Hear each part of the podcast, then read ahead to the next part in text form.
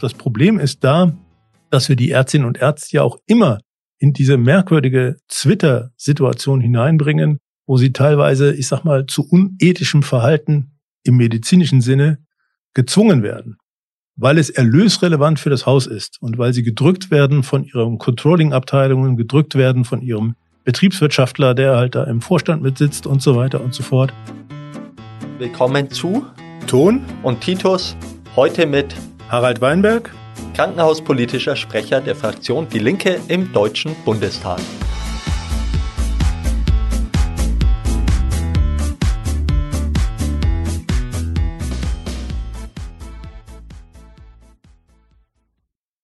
Ja, herzlich willkommen heute zur neuen Ausgabe unseres Podcastes. Heute mit Harald Weinberg. Harald Weinberg ist seit 2009 Mitglied des Deutschen Bundestages hier aus Mittelfranken. Ähm, Harald, du bist seit deiner Jugend politisch aktiv über die Friedensbewegung ähm, immer engagiert gewesen.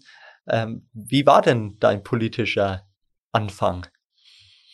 Also mein politischer Anfang, das war eigentlich in den Niederlanden. Ich habe äh, zwölf Jahre, nicht ganz zwölf Jahre, äh, zehn Jahre in den Niederlanden gelebt und dort äh, im Prinzip in der Schule politisch sozialisiert worden. Damals nicht die Friedensbewegung, sondern es war eher die Anti-Apartheid-Bewegung, die mich da ein Stück weit so, äh, sozialisiert hat und auch bewegt hat. Es gab da eine größere Kampagne, ähm, das nannte sich Pers äh, geen äh, Afrikaan äh, alt, äh, also auf Niederländisch halt, also presse keinen Afrikaner aus. Es ging da im Prinzip um eine Boykottbewegung halt eben, haben wir heute auch eine Debatte durchaus in Deutschland, äh, was äh, Orangen aus Südafrika betrifft. Und ähm, dann später warst du in Bonn aktiv gewesen? Ja, während meines, äh, also ich war dann, habe in Marburg studieren angefangen, bin dann aber noch wieder rausgezogen worden aus dem Studium äh, für Zivildienst und bin dann in Bonn in der Zivildienstgruppe Venusberg gewesen und habe dort Kontakt bekommen zum Bonner Friedensforum. Äh, und da war die damalige Auseinandersetzung um vor allen Dingen die Nachrüstung äh, Pershing 2 und Cruise Missile äh, Stationierung in Mitteleuropa. Und die erste große Demonstration, die ich da dann auch mitgemacht habe in der Friedensbewegung, war 1979 in Brüssel. Und später dann auch im Hofgarten. Das war dann später im Hofgarten. Da war ich dann allerdings auch schon wieder im Studium und äh, war relativ aktiv im Sozialistischen Hochschulbund, ein äh, linker äh, Hochschulverband im Umfeld der Sozialdemokratie, äh, nicht unbedingt geliebt von der SPD, aber im Umfeld der Sozialdemokratie. Und äh, da waren wir 1982 natürlich auch beteiligt an diesen großen Demonstrationen im Hofgarten. Äh, ich kann mich erinnern an eine sehr, sehr große Demonstration, wobei ich von der Demonstration selber überhaupt nichts mitbekommen habe, weil ich nämlich eingesetzt war draußen äh, in Richtung Bonn-Beul, um halt die Leute einzuweisen. Äh, es war ein sehr heißer Tag. Äh, ich habe, glaube ich, fast einen Sonnenstich bekommen und kann mich noch gut daran erinnern, dass sozusagen die ersten schon wieder von der Demonstration zurückkamen, als die letzten Busse ankamen. Das war also riesig, muss man sagen, die Demonstration. Was hat dich damals bewegt, als junger Mensch, ähm, dich in die sozialistische Bewegung einzureihen? Naja, ein bisschen ist das sicher auch von meinem Elternhaus her. Mein äh, Vater ist äh, Werkzeugmacher gewesen, äh, meine Mutter Verkäuferin. Äh, mein Vater war auch immer auch gewerkschaftlich aktiv äh, und im Betriebsrat in seinem Betrieb. Das hat sicher ein bisschen was geprägt, auch in die Richtung. Der war eher verortet in der Sozialdemokratie. Ähm, ich bin eigentlich relativ früh dann zu ähm, Leuten auch gekommen, auch in den Niederlanden schon, hatte Kontakt zu der kommunistischen Partei dort. Bin äh, sozusagen unter die Fittiche genommen von einem Kommunisten, der auch relativ viel mir beigebracht hat in diese Richtung äh, und später ähm, natürlich halt eben auch über das Studium, das muss man auch sagen. Ich habe in Marburg studiert, äh, in der sogenannten Roten Kaderschmiede, äh, Gesellschaftswissenschaftliche Fakultät in Marburg und da ist, bist du natürlich in Kontakt gekommen mit äh, na, den ganzen Größen, die sozusagen das auch ein Stück weit mit ausmachen. Frank Deppe, ähm, der Reinhard Kühnel, ähm, Schorsch Fülbert, Dieter Boris, alles Abendrotschüler. Äh, und dann wirst du natürlich auch ein Stück weit in die Richtung geprägt. Ja, ähm, das sind ja auch Menschen, die noch in meiner Jugend auch ähm, noch ja als Intellektuelle aktiv waren. Frank Deppe heute noch. Von daher, Marburger Schule ist ja nicht so viel übrig geblieben in Marburg, aber sind ja doch noch einige Marburger Schüler äh, heute in der ja, bundesrepublikanischen Linken aktiv. Ja, es ist immer wieder bemerkenswert, dass man dann doch wieder auch von den ehemaligen, die man ja auch erlebt hat, äh, dass man sieht, dass sie woanders auch wieder untergekommen sind. Ähm, Klaus Dörre beispielsweise halt eben, der ja in Jena jetzt halt sehr, sehr aktiv ist und auch eine große Rolle spielt, gerade in diesem ganzen gewerkschaftlichen Umfeld. Aber auch ähm, ähm Hans, Hans-Jürgen Urban, der im geschäftsführenden äh, Vorstand der IG Metall jetzt ist, der im Prinzip ja auch diese ganze Sozialisation mitgemacht hat. Ähm, äh, noch einige andere, Butterwege beispielsweise, der ja auch mal im Sozialistischen Hochschulbund war äh, und dort auch im Bundesvorstand, wie ich hier übrigens auch äh, und äh, dann ja Professor wurde in Köln ähm, und eine ganze Zeit aktiv ist. Inzwischen ist er remittiert, aber er ist ja immer noch im U Unruhestand, weil er macht ja relativ viel Publikationen jetzt gerade zu dem ganzen zu der ganzen Frage äh, Armutsbetroffenheit im Zusammenhang mit Corona und so weiter und so fort. Also da sind einige, äh, die da schon eine Rolle spielen äh, und nach wie vor auch eine Rolle spielen, aber eben nicht mehr in Marburg selber, sondern im Prinzip in anderen Universitäten. Was war der Kern der Marburger Schule? Was meinst du jetzt mit Kern der Marburger naja, Schule? Naja, was, was war das Anliegen, das gesellschaftspolitische Anliegen der Marburger Schule? Naja, das ist natürlich äh, schon sehr, sehr stark geprägt, äh, sagen wir mal, von dem Namen Wolfgang Abendroth. Ähm, und da ist es ja so, dass man sagen kann, Abendroth ist ja mal genannt worden, dass der ähm, Widerstandsprofessor im Land der Mitläufer. Ähm, und das ist, das kennzeichnet ihn, glaube ich, auch in einem hohen Maße. Äh, und da gibt es natürlich, sagen wir mal, ein paar Aspekte. Das eine ist der Bezug zur Arbeiterbewegung, eigentlich immer auch recht stark, bei Abendrot auch sehr, sehr deutlich ausgeprägt, dass er immer auch Wert darauf gelegt hat. Äh, also Veränderung lässt sich im Prinzip nur über den, über den zentralen Konflikt Arbeit und äh, Kapital auch herbeiführen, zumindestens auf Dauer. Und es geht um die Demokratisierung auch der Bereiche, die bisher Demokratisierung entzogen sind. Äh, und das ist im Wesentlichen der Wirtschaftsbereich. Ähm, das ist das eine. Und das zweite halt eben natürlich auch eine, seine spezifische, ich sag mal, Interpretation, äh, Auslegung des Grundgesetzes. Das wirkt ja bis heute nach, wobei wir natürlich heute ein bisschen eine andere Situation haben insgesamt. Aber seine, seine Interpretation war ja immer, das Grundgesetz ist eigentlich grundsätzlich offen, was die Frage halt auch der äh, Gesellschaftsform und auch der Wirtschaftsform betrifft. Äh, und insofern äh, ist es auch möglich, im Rahmen dieses Grundgesetzes auf eine Veränderung halt eben unserer Wirtschafts- und Gesellschaftsformation hinzuarbeiten. Viele von den Marburger Schülern haben sich dann ja auch in die Bildungsarbeit, in die gewerkschaftliche eingemischt. Ähm, du ja auch später, aber vorher warst du noch Vorsitzender vom Sozialistischen Hochschulbund gewesen. Ja, zwei Jahre, genau. Ja, was, was waren da deine Aufgaben? Was waren politische Kampagne? Wenn man sich heute ähm, ja, wir haben ja auch als Linken Studierendenverband den SDS. Gibt es da Vergleiche oder Kontinuitäten oder war das damals ganz anders? Ob es ganz anders war, weiß ich jetzt ehrlich gesagt nicht, weil ich nicht so unmittelbare Einblick habe in ein Studium heute, wie das organisiert ist. Äh, damals gab es auf jeden Fall noch deutlich größere Spielräume, das ist so mein Empfinden zumindestens.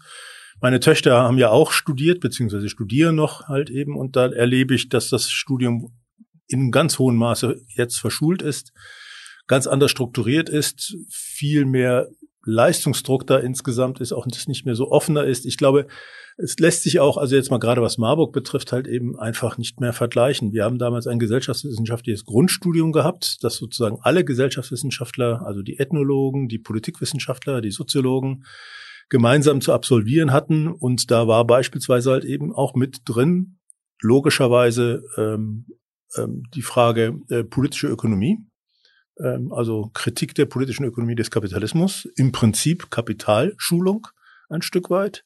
Da war drin Geschichte der Arbeiterbewegung, ähm, und da war drin halt eben auch nochmal Staatstheorien, wo es halt vor allen Dingen um kritische Staatstheorien ging, also auch im Prinzip sozusagen marxistisches Staatsverständnis und ähnliches.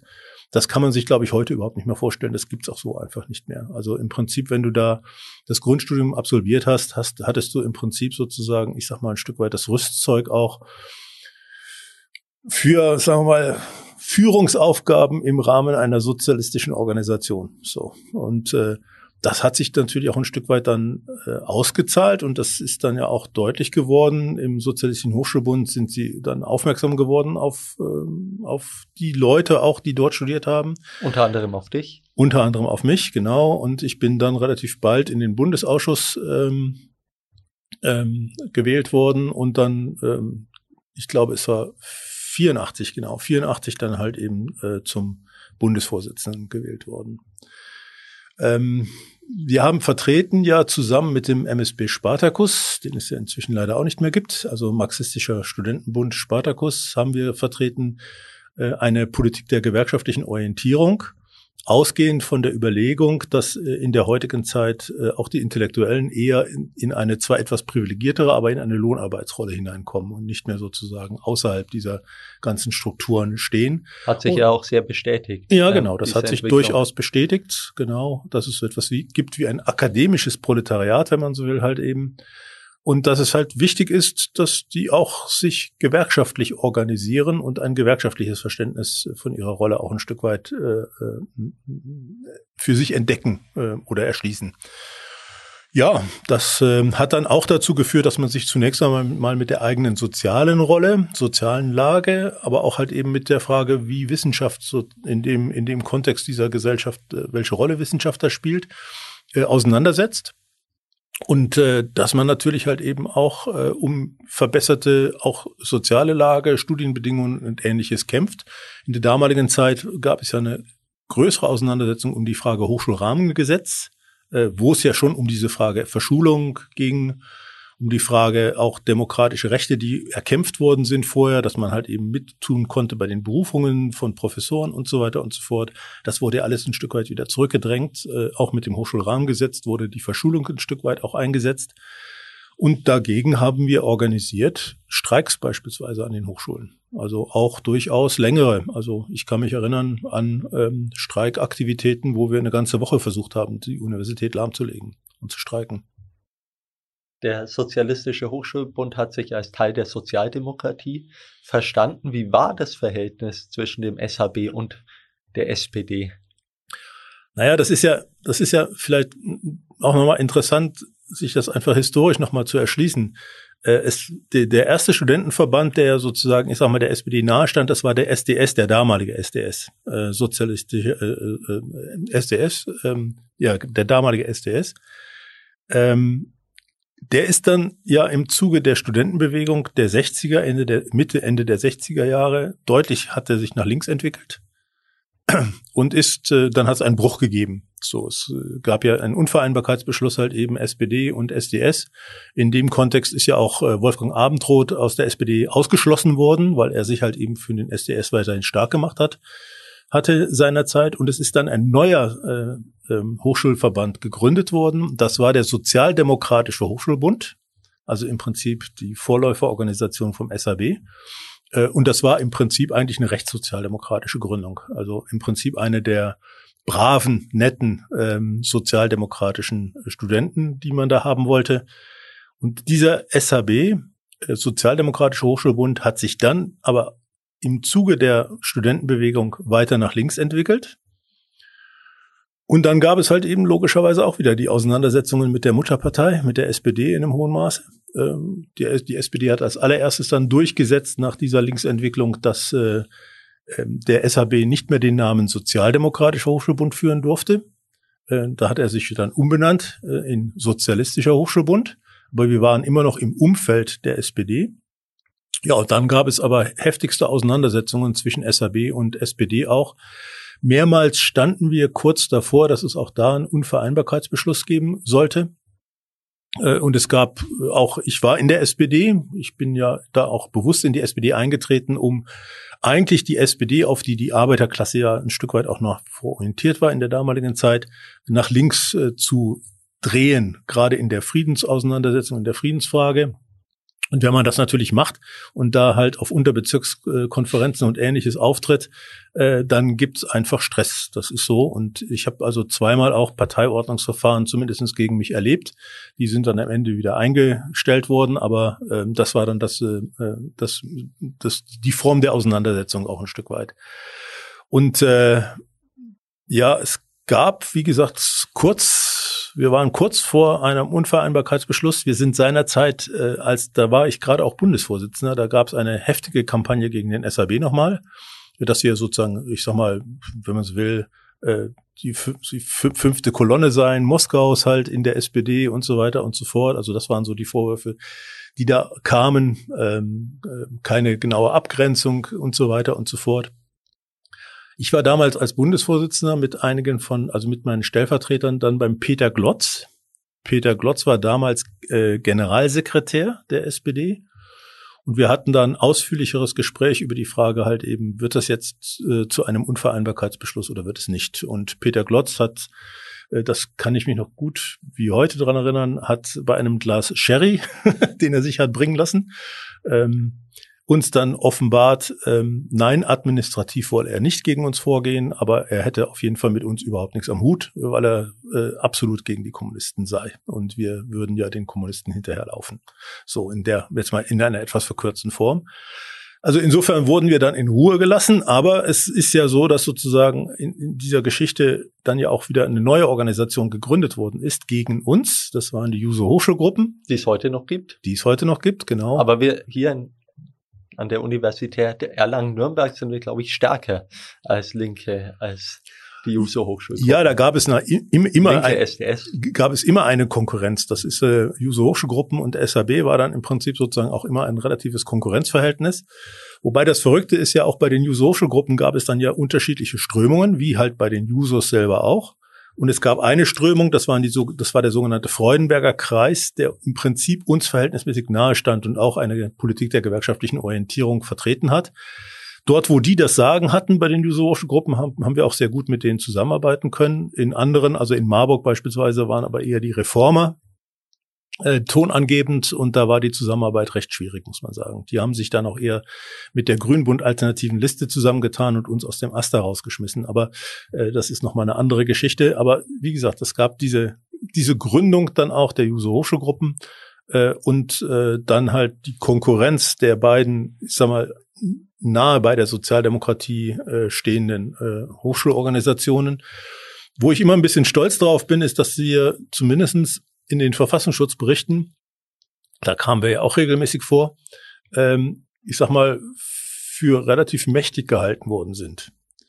Ähm, dort stand in aller Regel drin, dass wir 2000 Mitglieder haben würden, bundesweit. Was viel daran liegt, dass wir halt eben auch äh, sehr organisiert und sehr ähm, kräftig äh, organisiert äh, Politik gemacht haben, Aktionen gemacht haben, aktionsorientierte Politik gemacht haben. In Realität waren es halt eben, das wusste ich ja als Bundesvorsitzender, wir waren etwa 900 bis 1000, also etwa die Hälfte von dem, was in den Verfassungsschutzberichten drin stand. Aber einfach von der Mächtigkeit ganz offensichtlich halt eben wurden wir deutlich äh, als stärker eingeschätzt, als wir real waren. Nach deiner Zeit als Vorsitzender vom SAB bist du nach Nürnberg gekommen, warst in der Marktforschung tätig, aber immer auch noch parallel in der gewerkschaftlichen Bildungsarbeit. Was hat dich dort gehalten? Naja, ein Stück weit war, war das auch einfach, wenn man so will, Sozialhygiene.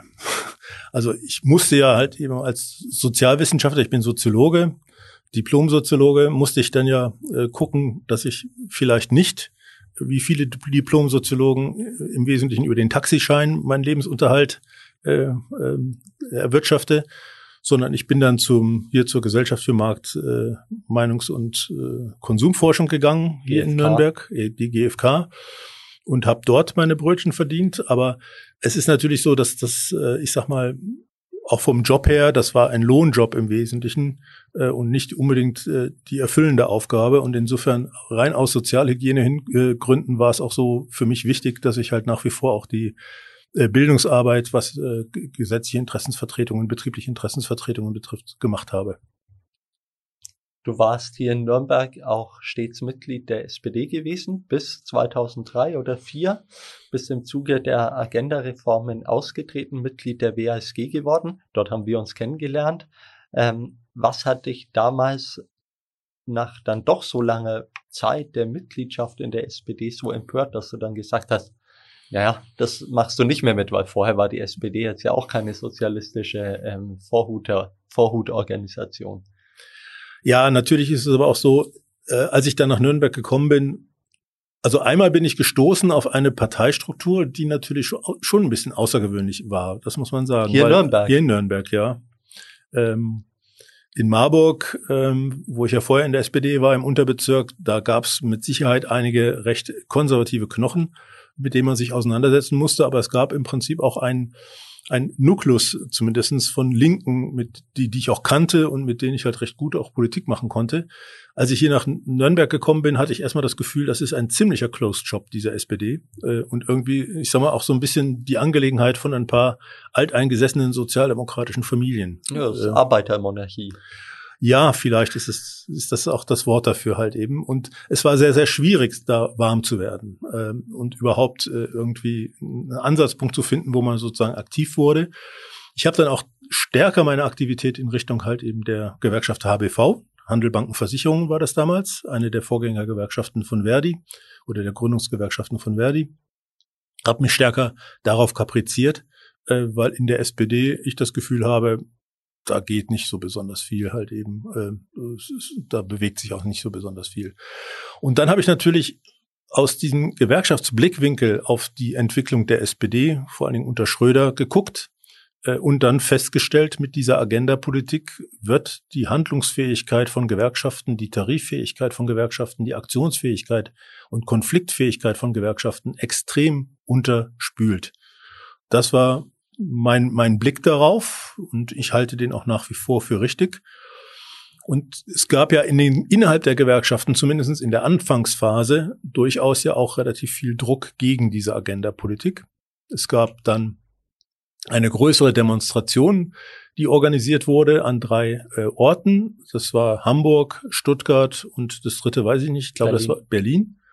Ähm, und wir waren in Stuttgart von hier von Nürnberg aus äh, unterwegs äh, bei dieser Demonstration. Es war echt eine große Demonstration.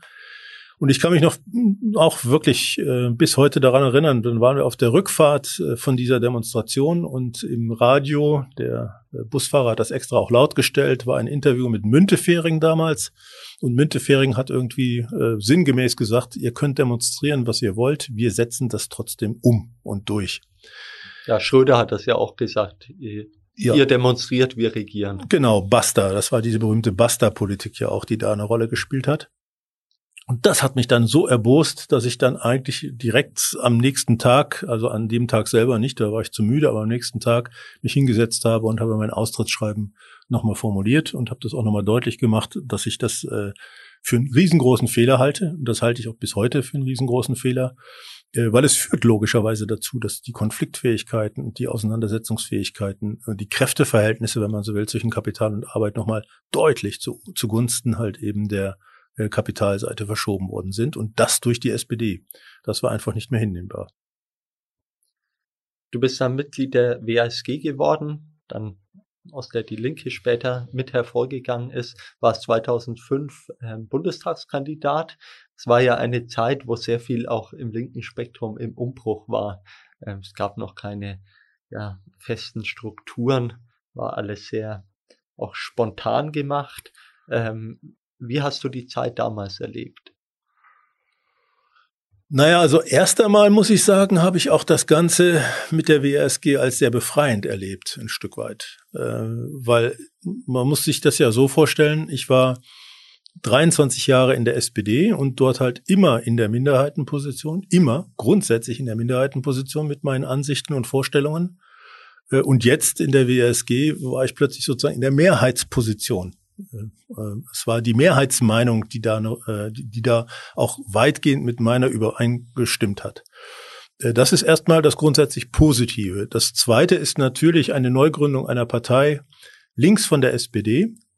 Da habe ich ja vorher schon was miterlebt. Das waren die demokratischen Sozialisten, damals Koppek und Hansen, die aus der SPD heraus sind, noch mit ihrem Bundestagsmandat und dann versucht haben, die DS zu gründen. Ende der 80er Jahre. Ende der 80er Jahre. Das ist damals ja, da war ich auch mit dabei, zumindestens halt waren wir da sehr, äh, hatten sehr viel Sympathien dafür eigentlich auch. Aber das hat ja nicht geklappt, weil einfach da die, ähm, die, die Basis auch ein Stück weit gefehlt hat und vielleicht auch nicht die richtige historische Situation da war.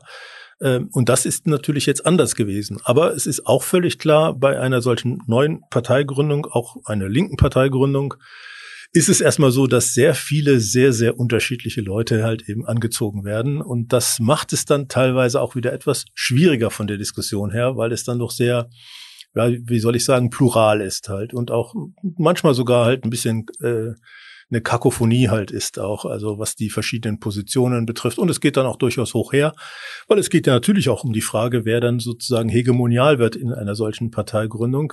Äh, also wer sich da am Ende durchsetzt. Und das waren ja äh, ganz heftige Auseinandersetzungen, die wir teilweise in dieser relativ kleinen Partei WASG hatten. Ähm, und äh, viele, viele, viele Parteitage kann ich mich noch erinnern. da sind wir beide ja vor allen Dingen auch meistens hingefahren, gemeinsam. und das war schon auch eine recht herausfordernde Zeit dann auch wieder. aber eine herausfordernde Zeit, die ich insofern ähm, doch auch wieder befriedigend fand, weil äh, das, worüber wir gestritten haben, das, worüber wir diskutiert haben, waren sozusagen die Fragen äh, eines richtigen linken Weges halt eben und nicht äh, die Auseinandersetzung mit rechtssozialdemokratischen Strukturen.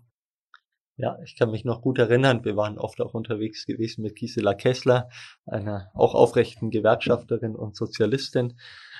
Ja, ähm, die Arbeit hier vor Ort war ja durchaus geprägt auch von der guten Zusammenarbeit damals mit ähm, den Genossinnen und Genossen der PDS. Das hat ja vor Ort hier gut funktioniert. Das war ja nicht überall so.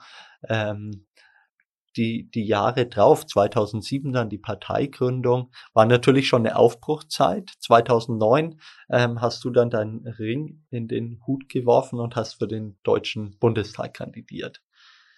Ähm, Hut in den Ring geworfen, so heißt es richtig.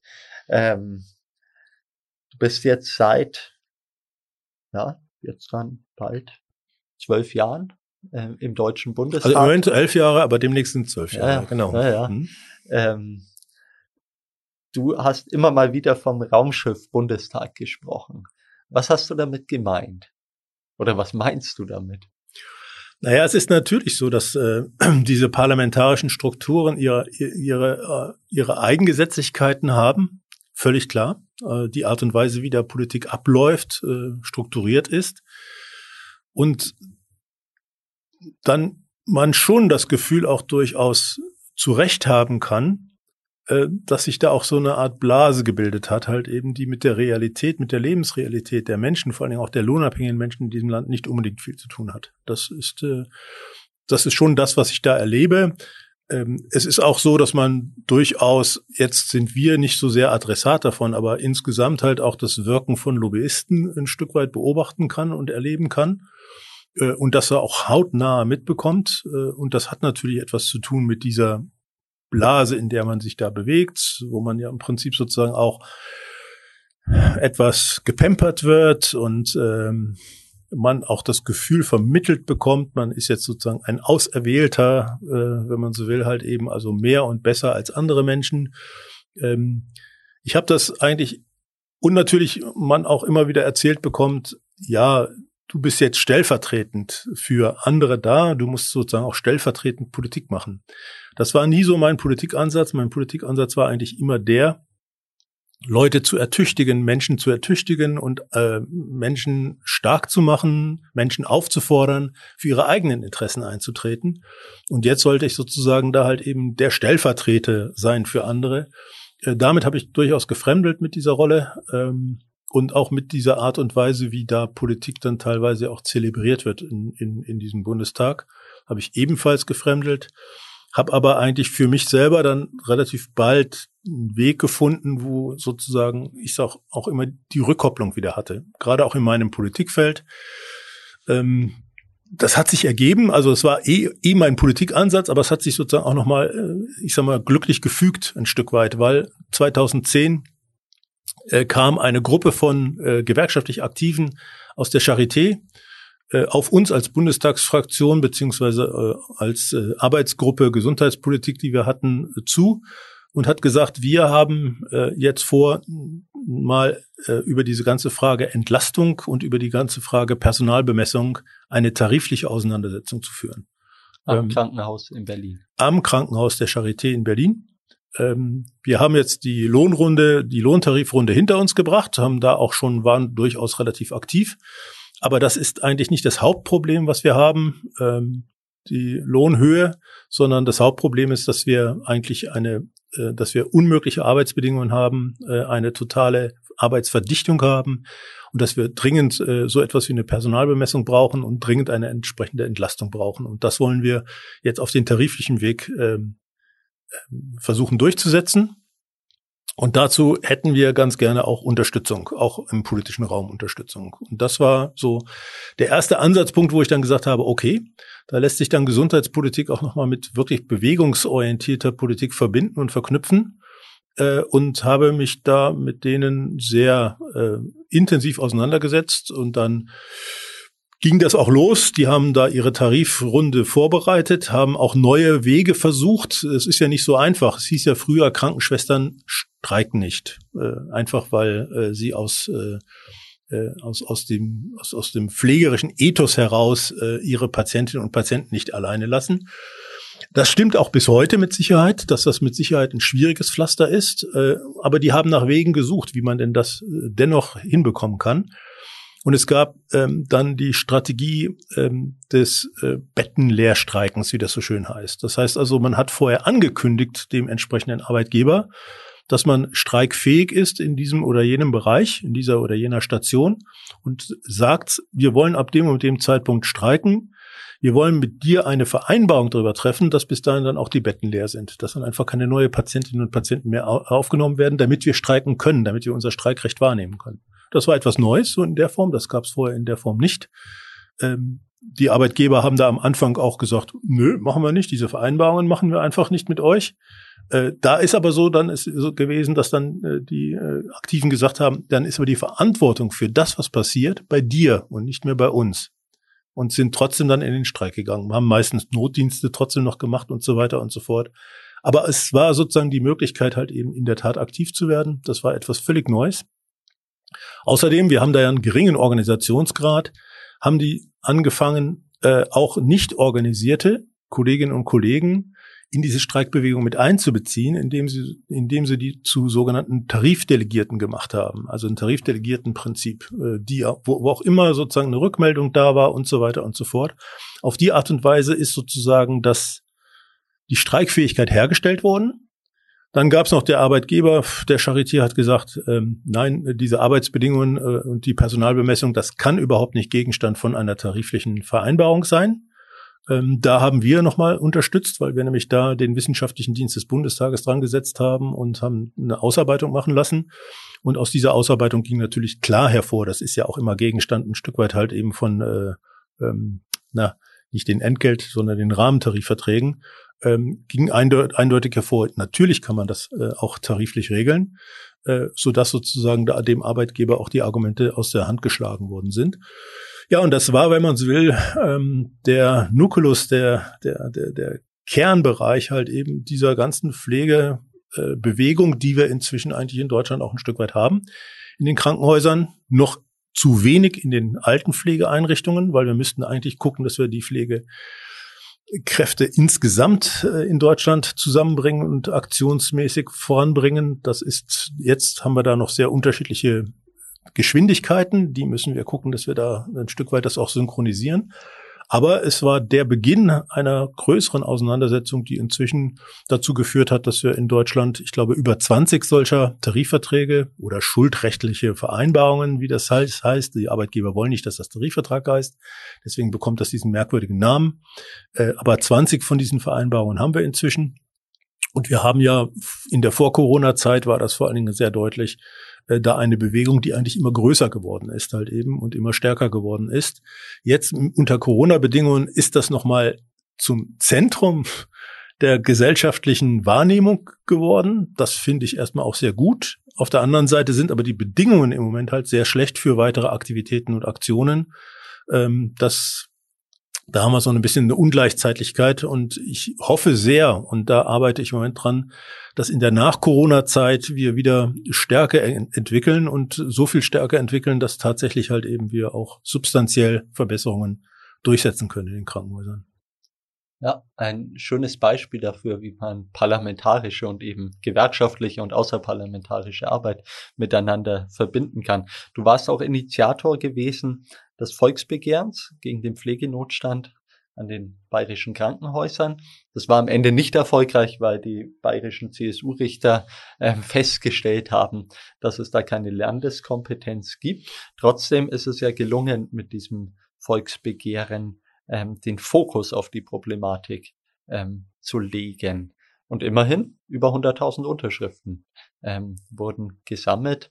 Ähm, ist ja auch nicht ganz ohne gewesen. Trotzdem natürlich die Frage, wie kommen wir heute dahin, dass wir ähm, ja, feste Personalbemessungsgrenzen ähm, definieren und durchsetzen in den Krankenhäusern? Also diese Volksbegehren, wobei ich dann sage, ich Initiator waren verschiedene. Also da, ich war am Einer. Ende, ich war einer der Initiatoren und war dann am Ende der Beauftragte, also der sozusagen das ein Stück weit nach außen halt eben auch mit repräsentiert hat. Ähm, Initiatoren, zum Glück war das ein breiteres Bündnis, was wir da auch hinbekommen haben. Ein Bündnis, wo ja auch Verdi mit drin war, wo die Soziale, wo die SPD, die Bayern-SPD mit drin war, wo die Grünen mit drin waren, das, und etliche von den Pflege, Pflegeaktiven auch mit drin waren. Das war sehr gut. Ähm, und es war ja nicht das Einzige. Wir haben in Hamburg ein ähnliches Volksbegehren gehabt. Wir haben in Berlin ein Volksbegehren gehabt. Alle drei sind inzwischen halt in Anführungsstrichen gescheitert, ähm, jeweils vor den Bundesverfassungsgerichten, die immer argumentiert haben, die abschließende äh, Gesetzgebungskompetenz liegt ja beim Bund. Ähm, das ist zwar nach wie vor eine Argumentation, der ich nicht hundertprozentig äh, folgen kann, weil natürlich halt in anderen Fragen ähm, die Krankenhausplanung immer eine Ländersache ist äh, und äh, sie natürlich in anderen Punkten auch durchaus äh, qualitative Kriterien anlegen, wann sozusagen ein Krankenhaus in den Krankenhausplan aufgenommen wird und wann nicht. Ähm, aber gut, es ist jetzt erstmal so, dass sozusagen die Aussage da ist. Abschließend sei das sozusagen alles äh, im Bund zu regeln oder geregelt. Äh, man muss aber sehen, dass diese Bewegungen dennoch auch politisch halt eben etwas bewirkt haben schon. Vorher nicht. Also 2009, 2010, als wir das thematisiert haben im Parlament, äh, Pflegenotstand, haben uns die Kolleginnen und Kollegen der anderen Fraktionen angeschaut, als würden wir von etwas reden, was hinter dem Mond ist oder so etwas. Also auf jeden Fall nicht sichtbar. Für, aus deren Sicht war mit den diagnoseorientierten Fallpauschalen und der Finanzierung alles geregelt, weil da waren die Pflegekosten ja eingepreist. Äh, und das muss sich sozusagen einfach als selbstlernendes System, das ist immer der Begriff, der dann kommt halt, also einer von den, wie ich finde, Bullshit-Bingo-Begriffen, die es im Parlament auch immer wieder gibt. Dieses selbstlernende System, das höre ich halt ständig in der Gesundheitspolitik und da lernt sich nichts selbst, aber gut. Ähm, das würde sich von alleine einrenken. So, das war die Aussage äh, von denen und ähm, die haben mich angeguckt, als würde ich über etwas ganz, ganz Merkwürdiges reden. Jetzt in der 19. Wahlperiode ist es so, dass sie halt in der Tat einige Initiativen auch gesetzlich ergriffen haben. Und das ist natürlich nicht vom Himmel gefallen, sondern das ist Ergebnis der ganzen Bewegung und der ganzen Auseinandersetzung und des ganzen Drucks, der da stattgefunden hat. Einmal haben sie ja die äh, Pflegepersonaluntergrenzen für bestimmte sogenannte pflegesensitive Bereiche eingeführt. Ähm, das ist unbefriedigend, weil das natürlich Untergrenzen sind, die auch rein statistisch sozusagen festgelegt oder äh, äh, erhoben worden sind und mit dem eigentlichen Pflegebedarf auf den Stationen der Patientinnen und Patienten nichts zu tun haben. Dennoch ist es deutlich geworden, dass es auch viele Krankenhäuser gibt, die sogar diese Untergrenzen halt eben nicht einhalten äh, und im Prinzip dann erstmal in einer schwierigen Situation waren, das dann so weit aufzubauen. Es wurden teilweise auch Stationen zusammengelegt, damit man diese Untergrenzen nicht reißt, weil ab einem gewissen Punkt sind diese Untergrenzen auch scharf, scharf gestellt worden und es wurde mit Geldstrafen sanktioniert, wenn man die Untergrenzen nicht äh, eingehalten hat. Aber das ist das eine. Und das zweite ist dann das Pflegepersonalstärkungsgesetz äh, das verabschiedet worden ist. Toller Name. Ja, ja gut, es gibt da immer tolle Namen halt eben in diesem Kontext. Äh, jedes Gesetz hat einen solchen merkwürdigen, teilweise illustren Namen. Äh, das Pflegepersonalstärkungsgesetz hat zum Inhalt, dass äh, die Pflegekosten jetzt aus den DRGs, aus den diagnoseorientierten Fallpauschalen rausgerechnet werden sollen oder rausgerechnet werden und in ein eigenes Pflegebudget halt hin, hineingebracht werden und äh, dass gleichzeitig halt eben jede zusätzliche Pflegekraft auch finanziert wird. So. Das ist äh, das Versprechen, was da drin steckt. Das ist in der Umsetzung, das ist noch nicht umgesetzt. Dazwischen kam jetzt halt die Corona-Krise und Situation. Es ist deswegen in der Umsetzung, weil das natürlich erstens ein, eine etwas äh, kompliziertere Rechenoperation ist. Damit ist das Institut äh, für das Entgeltsystem in den Krankenhäusern, INEC nennt sich das, äh, beauf beauftragt worden. Äh, die haben das so noch nicht hundertprozentig hingekriegt äh, und deswegen läuft das im Moment halt über eher einen Pauschalbetrag für einen Pflegetag. Äh, und das Zweite ist, dass natürlich über diese Pflegebudgets am Ende auch die Krankenkassen und die Krankenhäuser eine Vereinbarung treffen müssen. Die verhandeln miteinander. Und da im Gesetz so ein schillernder Begriff drinsteht wie Pflege am Bett, also dass es die Pflege am Bett äh, im Wesentlichen halt eben auch betreffen soll, äh, geht ja der Streit zwischen den Partnern jetzt darum, was ist Pflege am Bett und was ist nicht Pflege am Bett. Ähm, um es mal ganz plastisch zu machen, die Stationsleitung, die ja nur fallweise mal am Bett auch äh, aushilft, ansonsten halt eben für den Einsatz der Pflegekräfte zuständig ist, wird die mit reingerechnet oder wird die nicht mit reingerechnet? Das sind so die Auseinandersetzungspunkte. Aber immerhin ist das im Prinzip, wenn man so will, der Einstieg in den Ausstieg aus den diagnoseorientierten Fallpauschalen, weil es ist ein zentraler Bereich halt eben jetzt rausgenommen worden aus dieser, äh, ich sag mal, Festpreisregelung der diagnoseorientierten Fallpauschalen. Viele Krankenhäuser stehen jetzt ja aktuell, ähm, vor allem die kommunalen, auch angesichts der Corona-Krise, ja, ein Stück weit vor dem Kollaps. Ähm, wie geht's weiter mit der Krankenhausfinanzierung, aber vor allem, wie geht's weiter mit der Pflege, weil die Situation für die Beschäftigten in den Krankenhäusern ist natürlich, ähm, ja, hat sich noch weiter zugespitzt. Ähm, und es zeigt sich gerade in dieser Krise, dass es so, wie es die letzten Jahre gewesen ist, nicht weitergehen kann. Ja, wobei die Situation ja vorher schon äh, schwierig war. Also das ist jetzt nicht äh, nicht ausschließlich Corona bedingt. Es ist Richtig.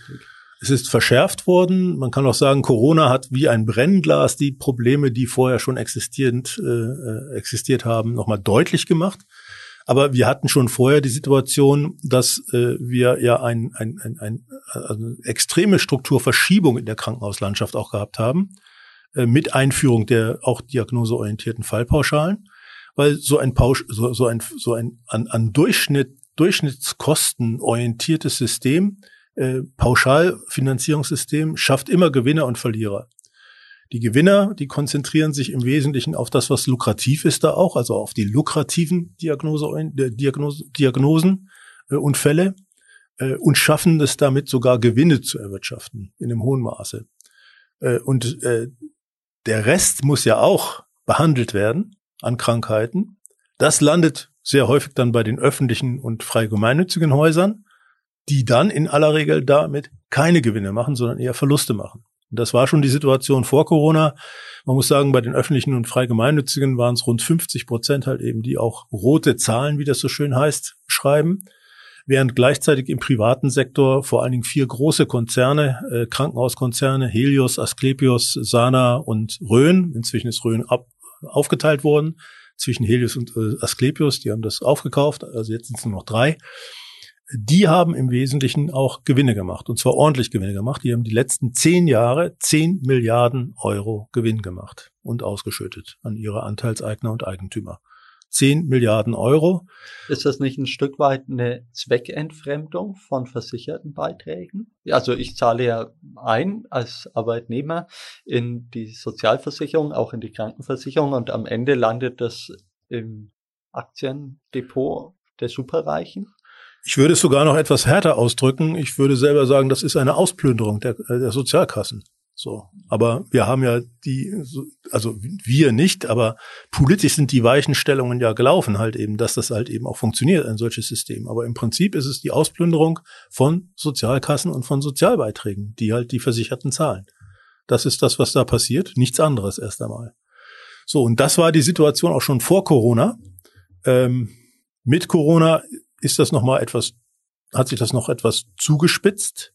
Ähm, in der Form, dass jetzt ja die Krankenhäuser auch aufgefordert worden sind, äh, Intensivkapazitäten weiter aufzubauen. Auf der anderen Seite, sagen wir, planbare Operationen, planbare Eingriffe zurückzustellen und damit sozusagen auch Betten leer zu halten. Und die Refinanzierung, die ist mehrmals verändert worden. Die war am Anfang eine Pauschale von 560 Euro pro leerem Bett ähm, und ist am Ende jetzt halt eben äh, sehr gestaffelt, je nach, äh, nach Schweregrad der Behandlungen, je nach Größe der Krankenhäuser und je nach Notfallstufe, in der das Krankenhaus sozusagen halt eben auch tätig ist. Alles ein bisschen kompliziert. Auf jeden Fall fallen da wesentliche Krankenhäuser jetzt auch durch das Netz, also bekommen nichts de facto, obwohl sie selber auch Corona-Patienten, Patientinnen und Patienten behandeln. Und das hat gegen Ende des Jahres 20 dazu geführt, dass in der Tat etliche Krankenhäuser angezeigt haben, sie seien jetzt in einer solchen Liquiditätskrise, dass sie eventuell auch nicht mehr in der Lage seien, ihre Gehälter an die Beschäftigten auszuzahlen.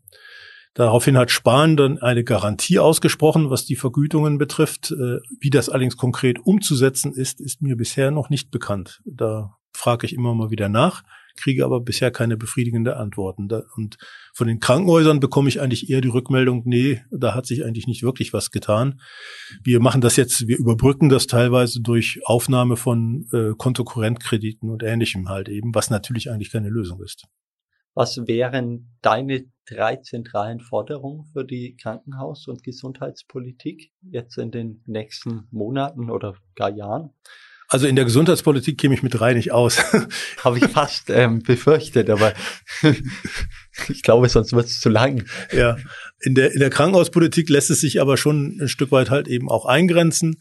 Das erste ist in der Tat, und da haben wir ja auch einen Antrag jetzt eingebracht in, in, äh, ins Parlament, ähm, äh, eine Umstellung der, Finanzi der Finanzierung, der Finanzierungssystematik. Wir müssen weg von diesen, also was die Betriebskosten betrifft, wir müssen weg von diesen diagnoseorientierten Fallpauschalen und müssen hin zu einer selbstkostendeckenden Finanzierung. Äh, ich weiß, dass dann relativ viele Einwände kommen, das würde innovationsfeindlich sein, würde dazu führen, dass die Leute wieder so lange liegen in den Krankenhäusern und so weiter und so fort. Glaube ich alles nicht, weil das ließe sich alles äh, von den, von den Fehlanreizen ja durchaus vernünftig steuern. Und ich sag mal, aus meiner Sicht auch ist es Verantwortung, verantwortungsvoller, jemanden lieber einen Tag länger im Krankenhaus liegen zu lassen, als ihn blutig zu entlassen, was wir jetzt teilweise haben halt. Also insofern äh, ist dieses Argument auch nicht wirklich zu, zu, zu, zu treffend. Das Zweite, was wir brauchen, ist wirklich eine äh, vernünftige, bedarfsorientierte äh, Personalbemessung ähm, äh, in den Krankenhäusern und darüber dann sehr, sehr schnell eine Verbesserung der Arbeitsbedingungen, in, vor allen Dingen im Bereich der Pflege, äh, also der, der, der nichtmedizinischen Tätigkeiten, muss man sagen. Bei den medizinischen Tätigkeiten ist es ja so, dass in den letzten zehn Jahren ungefähr 30 äh, Prozent Personal aufgestockt ist, also bei den Ärztinnen und Ärzten wohingegen im Pflegepersonal und im Funktionsbereich halt äh, eigentlich abgebaut worden ist. Und das muss dringend, das muss man dringend versuchen zu drehen. Das kann man aber nur drehen, wenn halt eben die Arbeitsbedingungen sich nachhaltig verbessern. So.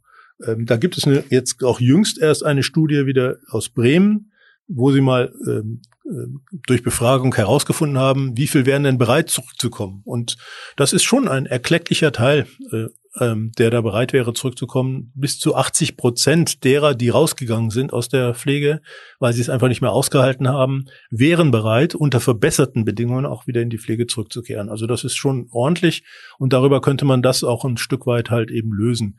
Und das äh, Dritte, was wir dringend brauchen in dem Bereich der Krankenhauspolitik, ist natürlich auch nochmal diese Frage der Investitionskostenförderung seitens der Länder und Krankenhausplanung. Ähm, da müssen wir, glaube ich, halt eben hin, hin zunächst einmal zu einer Kofinanzierung des Bundes, also dass der Bund einfach sozusagen auch noch was mit oben drauf legt halt eben, weil die Länder alleine das nicht stemmen können. Da äh, geht es um die Frage der Finanzierung der Krankenhausinfrastruktur. Genau, der Investitionen der genau. Krankenhäuser. Ne? Die Krankenhäuser. Wenn ein neues Gebäude gebaut wird, ich kann das ähm, ja. bestätigen. Ich bin Verwaltungsrat in den Bezirkskliniken Mittelfranken. Wenn ein neues Gebäude gebaut wird, ist die Frage ja, wer trägt denn die Kosten für den Bau? Ähm, und das ist in der Tat oft problematisch, weil es eben nicht von den Ländern ausfinanziert wird. Ja, genau. Weil das führt dann auch wieder dazu, wenn man das nicht ausfinanziert, dass die Krankenhäuser Geld aufnehmen müssen, also fremdfinanzieren müssen. Wenn sie fremdfinanzieren, müssen sie es aus den Betriebskosten sozusagen refinanzieren, also müssen den Schuldendienst bedienen aus den Betriebskosten. Das können sie nur dann, indem sie sozusagen diese Betriebskostenanteile, also die Fallpauschalen, zweckentfremden, indem sie sozusagen sagen, wir sparen halt von mir aus beim Pflegepersonal, damit wir halt eben den Schuldendienst leisten können. Das ist so das, was ja auch in den letzten Jahren passiert ist. Genau. Und diesen Mechanismus, den muss man durchbrechen, glaube ich. Genauso wie man in diesem, in, in, dem, in dem ersten Punkt ja auch den anderen Mechanismus durchbrechen, durchbrechen muss. Im Moment ist es ja so, dass sozusagen jede ärztliche Leistung, die in dem Krankenhaus, jede Diagnose, jede Prozedur, die gemacht wird, ist gleichzeitig erlösrelevant was dazu führt, dass wir halt merkwürdige, also im europäischen Vergleich, im internationalen Vergleich, merkwürdige Mengenausweitungen haben von bestimmten Eingriffen. Kathetereingriffe, Endoprothetik-Eingriffe, also künstliches äh, Knie- und Hüftgelenk und so weiter und so fort.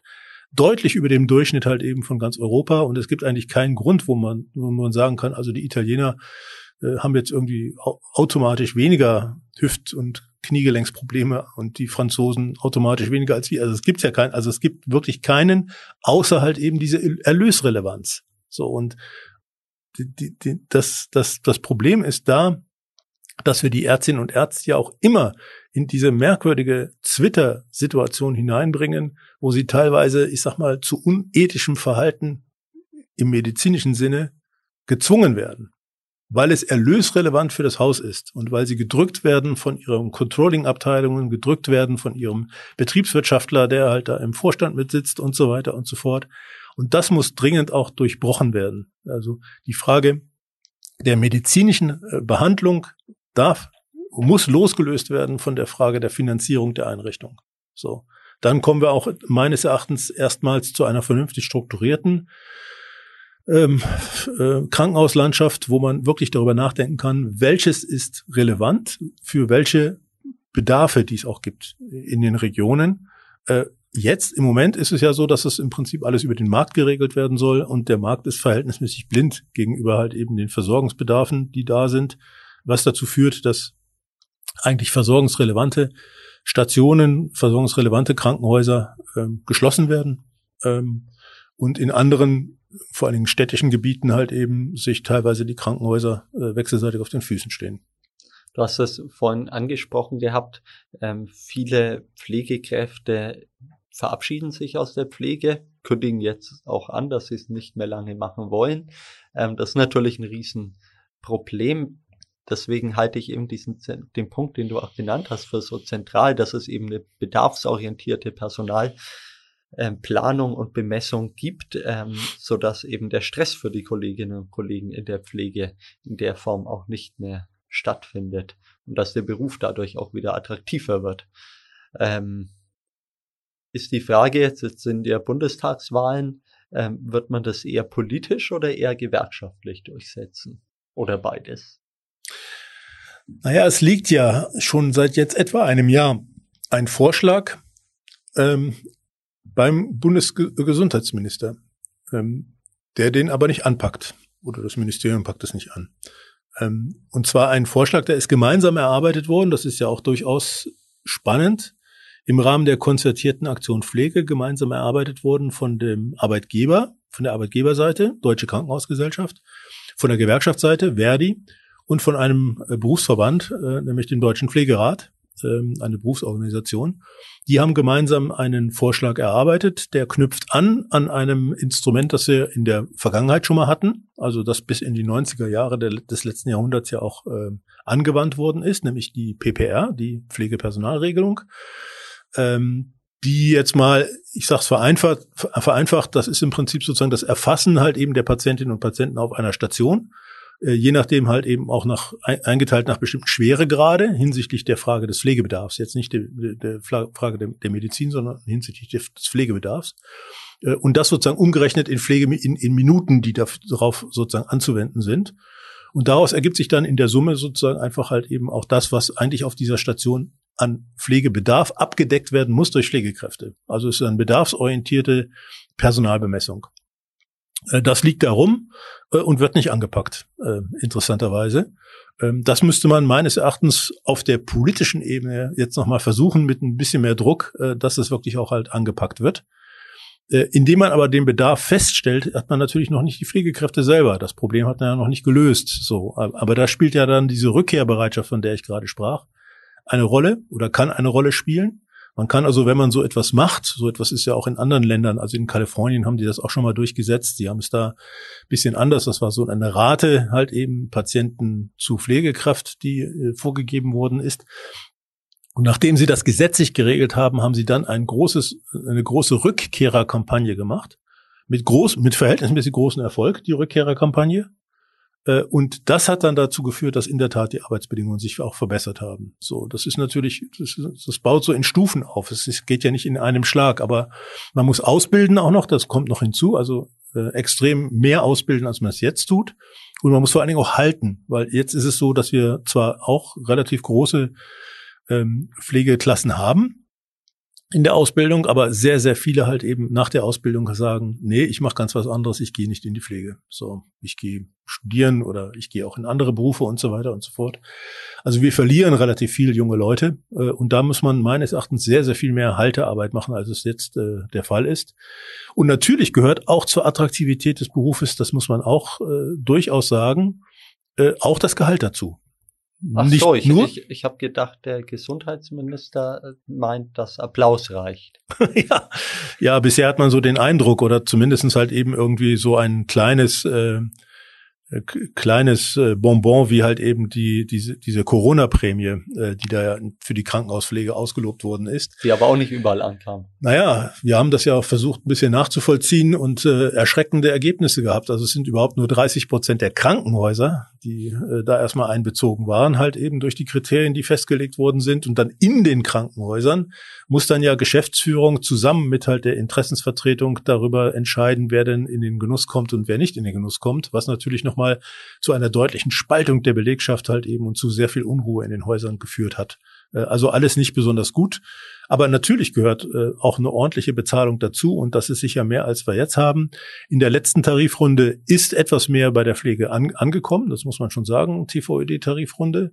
Ich hoffe, dass es jetzt bei der TVL, also bei der Ländertarifrunde, auch gelingt, zumindest für die Universitätskliniker, äh, entsprechendes hinzubekommen. Äh, aber es ist so, dass wir, also wenn man einfach mal vergleicht, äh, Industriearbeitsplatz mit halt äh, Pflegearbeitsplatz, ähm, dass wir da immer noch äh, ein deutliches Gefälle haben und dieses Gefälle muss auf jeden Fall geringer werden, äh, um damit auch den Pflegeberuf attraktiver zu machen. Ja, man braucht einen langen Atem. Ähm, kurzer Themensprung. Ich habe vor kurzem einen Antrag von dir ähm, in der Hand gehabt. Du warst Mitglied des Nürnberger Stadtrates in den Jahren 2008 bis 2009 und hattest da beantragt gehabt, dass ein Sozialticket eingeführt wird hier in Nürnberg für 15 Euro. Hat jetzt halt zwölf Jahre gedauert, ähm, bis es dann auch eingeführt wurde mit unserem Bürgerbegehren. Es zeigt ja, dass, und so ist es ja an vielen Stellen, es zeigt sich, dass man einen langen Atem braucht. Gleichzeitig ist es allerdings auch so, dass die kapitalistische Verwertungslogik, dass immer mehr Lebensbereiche ja kommerzialisiert werden, ähm, Profite abgeschöpft werden, ähm, immer ja sich eigentlich ja, das Tempo sich verschärft. Ähm, wie wird das enden? Was ist da die Herausforderung? Ähm, wie schaffen wir es, ja, uns am Ende auch durchzusetzen, wenn es darum geht, das Gemeinwohl gegen die Profitinteressen durchzusetzen? Naja, du hast ja jetzt das Beispiel auch genannt. Es ist immer ein sehr, sehr, man braucht immer einen sehr, sehr langen Atem. Es ist wirklich ein, ein Bohren von sehr, sehr dicken Brettern. Äh, äh, aber ich glaube, dass man nicht aufgeben darf erst einmal. Ähm, und es zeigt sich ja an so einem Beispiel, wenn dann jetzt halt eben das Sozialticket endlich auch äh, kommt, ähm, dass es möglich ist. Ich glaube, das gilt jetzt für die Gesundheitspolitik beispielsweise ent entsprechend. Wir haben jetzt Jahrzehnte gehabt, wo man, wenn man so will, der ganze Wegweiser, die ganze Orientierung, der ganze Pfad in Richtung mehr Marktorientierung, mehr Profitorientierung, äh, äh, mehr Ökonomisierung gegangen ist, ähm, teilweise immer noch geht. Ähm, ich glaube, jetzt kommen, jetzt kommen aber die wirklich negativen Auswirkungen werden immer deutlicher. Und es kommen jetzt mehr die Kritiker auch wieder zu Wort. Also ich merke so allmählich, dass, wenn man so will, der Zeitgeist in der Frage, vor allen Dingen jetzt vor dem Hintergrund der Corona-Krise im Übrigen, äh, dreht. Äh, und da erinnere ich dann immer an so einen Ausspruch von Gregor Gysi, äh, wir können machen, was wir wollen, solange wir nicht den Zeitgeist zumindestens halt ein Stück weit auf unserer Seite haben, kommen wir nicht weiter. Und der dreht jetzt ein bisschen stärker in die Richtung, dass, dass es doch wieder deutlich wird, das sind Bereiche der Daseinsvorsorge und diese Bereiche der Daseinsvorsorge dürfen nicht dem ökonomischen und profitorientierten äh, Primat unterliegen, sondern müssen gemeinwohlorientiert und bedarfsorientiert ausgestaltet sein. Und da haben wir im Moment, glaube ich, eine gute Chance, das sozusagen auch in den auch in den Wahlkämpfen, die jetzt kommen, Bundestagswahlkampf, die Landtagswahlkämpfe in den Vordergrund zu stellen und ich glaube, dass wir da sehr nahe bei den Menschen sind, weil die im Moment halt eben wirklich äh, das auch spüren, äh, wie wichtig diese Bereiche für ihre Daseinsvorsorge sind. Ähm, und dass wir damit meines Erachtens auch gut punkten können und jetzt wieder gehört werden. Äh, das war in den 80er, 90er Jahren überhaupt nicht der Fall. Da war es ja so, dass sozusagen es völlig klar war, das Gesamtcredo äh, war, der Markt ist immer besser als, als der Staat. Was diese Sachen betrifft. Und Marktversagen ist immer weniger schlimm als Staatsversagen. So. Und das haben wir jetzt in den Bereichen im Moment nicht. Wo ich allerdings sage,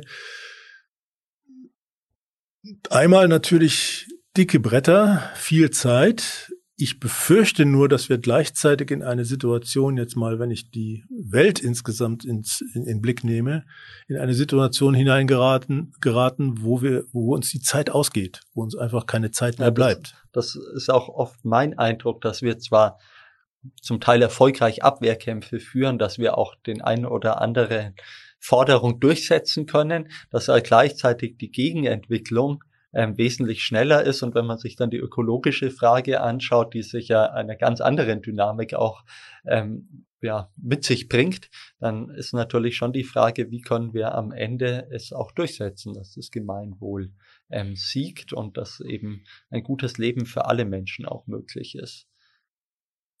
Ja, genau das meine ich. Und da geht uns die Zeit auch ein Stück weit aus. Das ist das Problem, dass wir. Brauchen wir eine Revolution? Ja, ja, eigentlich schon. Eigentlich schon. In dem Sinne, dass sozusagen es einfach halt eben auch, ähm, also wenn, man kann es ja wirklich ganz banal machen, wenn, wenn wir, wenn wir das, was wir derzeit haben, auch an Entwicklungen haben insgesamt, wenn wir das alles einfach sozusagen mal extrapolieren, also so, so, so fortschreiben, wie es jetzt ist, äh, ohne, ohne Veränderung, ohne eine radikale Veränderung, einen radikalen Bruch, dann ist das relativ deutlich und ganz klar sichtbar, dass das nicht geht, dass das nicht funktioniert. Dass einfach das in einer endlichen Welt mit endlichen Ressourcen, mit endlichen Natur, äh, äh, Naturressourcen vor allen Dingen auch nicht, nicht funktioniert. So. Äh, und das äh, ist aber so, dass wir nur sehr langsam, wenn man so will, den Tanker im Moment beidrehen, wenn überhaupt. So. Und das, äh, das Problem ist, dass ich befürchte, ähm, Entscheidend sind da ja schon halt eben auch die größeren Industrienationen äh, insgesamt. Und ich befürchte, es wird nicht ohne relativ viele Schläge, Krisen, ähm, also auch wahrnehmbar, ähm, sagen wir mal, Grenzen, an die wir stoßen, gehen. Ich glaube nicht, dass es sozusagen aus reiner Einsicht funktioniert halt eben ein so ein äußerer, ein, so ein äußerer Schlag ist womöglich auch diese Pandemie gewesen, weil die hat ja auch durchaus jetzt nicht nur einfach, ist ja nicht vom Himmel gefallen oder so etwas, es hat ja auch ein Stück weit damit zu tun, dass auch da wir äh, im Prinzip ökologischen Nischen, ökologischen äh, äh, Räumen, die eigentlich sozusagen geschlossen bleiben müssten oder geschlossen bleiben sollten, zu nahe kommen, weil wir halt eben äh, in diesem expansiven Kapitalismus äh, auf Teufel komm raus akkumulieren wollen. Ja, du warst ein Leben lang politisch aktiv, warst jetzt zwölf Jahre lang im Bundestag, dann im Herbst hörst du auf. Du wirst ja weiterhin ein politischer Mensch bleiben und dich sicherlich auch weiterhin einbringen. Was wünschst du dir für die Linke in den nächsten Jahren? Klärung in bestimmten Fragen. Klärung in bestimmten Fragen. Das ist nicht ganz einfach, weil ich erlebe die Linke der ich ja sehr nahe stehe und ich bin ja Mitglied, also insofern müsste ich logischerweise ihr auch nahestehen. Aber ich erlebe da im Moment halt eben so etwas wie eine strategische Überdehnung in vielerlei Hinsicht. Also das sozusagen, ich sag mal, ähm, wir auf der einen Seite eine bewegungsorientierte, aktionsorientierte Gruppe haben innerhalb der Linken, der ich auch durchaus sehr sympath mit, mit sehr viel Sympathie nahestehen. Auf der anderen Seite halt eben eine, die sagt, wir müssen aber mehr in, das, in die Parlamente rein, mehr Parlamentarismus und wir müssen nach Möglichkeiten auch in die Regierungen rein und so weiter und so fort. Das ist so eine der Überdehnungen. Dann haben wir so eine andere Überdehnung halt eben, wo sozusagen die ökologische Frage gegen die soziale Frage ein Stück weit ausgespielt wird. Ähm, das ist auch so etwas, wo man nicht besonders äh, gut weiterkommt, meines Erachtens. Äh, wir haben, äh, wir erleben auch, dass es Auseinandersetzungen gibt über die Frage halt eben der sogenannten Identitätspolitik mit der sozialen Frage, also Identitätspolitik, Feminismus, die Frage queer und so weiter und so fort mit den, mit, mit, mit den sozialen Fragen. Ich finde, dieses Gegeneinander ist falsch. Äh, aber wir brauchen, wenn wir da weiterkommen wollen, Klärungen damit wir sozusagen halt auch wieder ein Stück weit mehr an einem Strang ziehen. Im Moment ist es so, dass es sozusagen einfach nebeneinander läuft, aber nicht wirklich verbunden wird. Äh, ich selber glaube aber, dass es möglich ist, diese Punkte auch ein Stück weit stärker und besser miteinander zu verbinden. Es gibt ja dieses Konzept der äh, der äh, verbindenden, Klassenpolitik. verbindenden Klassenpolitik. Das ist so ein Ansatz, mit dem man da meines Erachtens auch weiterkommen kann. Und ich würde mir wünschen, dass es in die Richtung auch ein Stück weit mehr geht. Ansonsten, wenn ich mir so die jüngeren Generationen, ich kenne ja teilweise schon die Leute schon nicht mehr, das ist ja das, wo man dann auch merkt, dass sich die Partei entwickelt. Das ist ja auch gut. Also ich habe ja vor Corona mehr bereist, jetzt im Moment halt eben mache ich das mehr mit Zoom. Ähm, doch relativ viel mit Kreisverbänden zu tun, die mich auch einladen, halt eben zu, ähm, zu referieren. Und ich freue mich eigentlich immer, und das erlebe ich aber auch immer wieder, wenn ich nicht allzu viele alte Gesichter dann da sehe, sondern wirklich halt eben merke, ja, in diesem Kreisverband äh, gibt's jetzt halt eben auch mehr Mitglieder und ich sag mal, drei Viertel von denen, die da sind, kenne ich gar nicht. So, weil die neu dazugekommen sind. Ähm, das gibt mir Hoffnung, muss ich sagen, weil das bedeutet halt, dass äh, da auch ein Stabwechsel stattfinden kann. Und ich erlebe auch die jüngeren Genossinnen und Genossen äh, auch als in aller Regel sehr aktiv, sehr aktionsorientiert äh, und in diesen Fragen eigentlich eher nicht so sehr mit den Alten mitgehend. Und äh, ich glaube, dass der Generationswechsel jetzt auch vollzogen werden muss und voll, vollzogen werden sollte. Äh, und äh, ja, ich selber habe für meinen Teil gesagt, zwölf Jahre Bundestag und ich sag mal, insgesamt jetzt inzwischen, glaube ich, über 40 Jahre, fast 50 Jahre politische Arbeit ist gut. Ich werde sicher nicht unpolitisch werden, aber jetzt ist die nächste Generation dran. Lieber Harald, ich danke dir für das ähm, sehr spannende und aufschlussreiche Gespräch. Ähm, es wird sicherlich nicht das letzte Mal sein, dass du hier zu Gast bist. Ich wünsche dir für die letzten Monate im Bundestag ähm, noch viel Power. Es gibt viel zu tun in diesen Zeiten, gerade im Bereich der Krankenhauspolitik. Und freue mich, dass du mit dafür gesorgt hast, dass wir da so konsequent auch an der Seite der Beschäftigten stehen. Ja, und jo, ich freue mich Dank. bei den Zuhörern, wenn sie auch beim nächsten Mal wieder reinhören. Bis dann. Tschüss.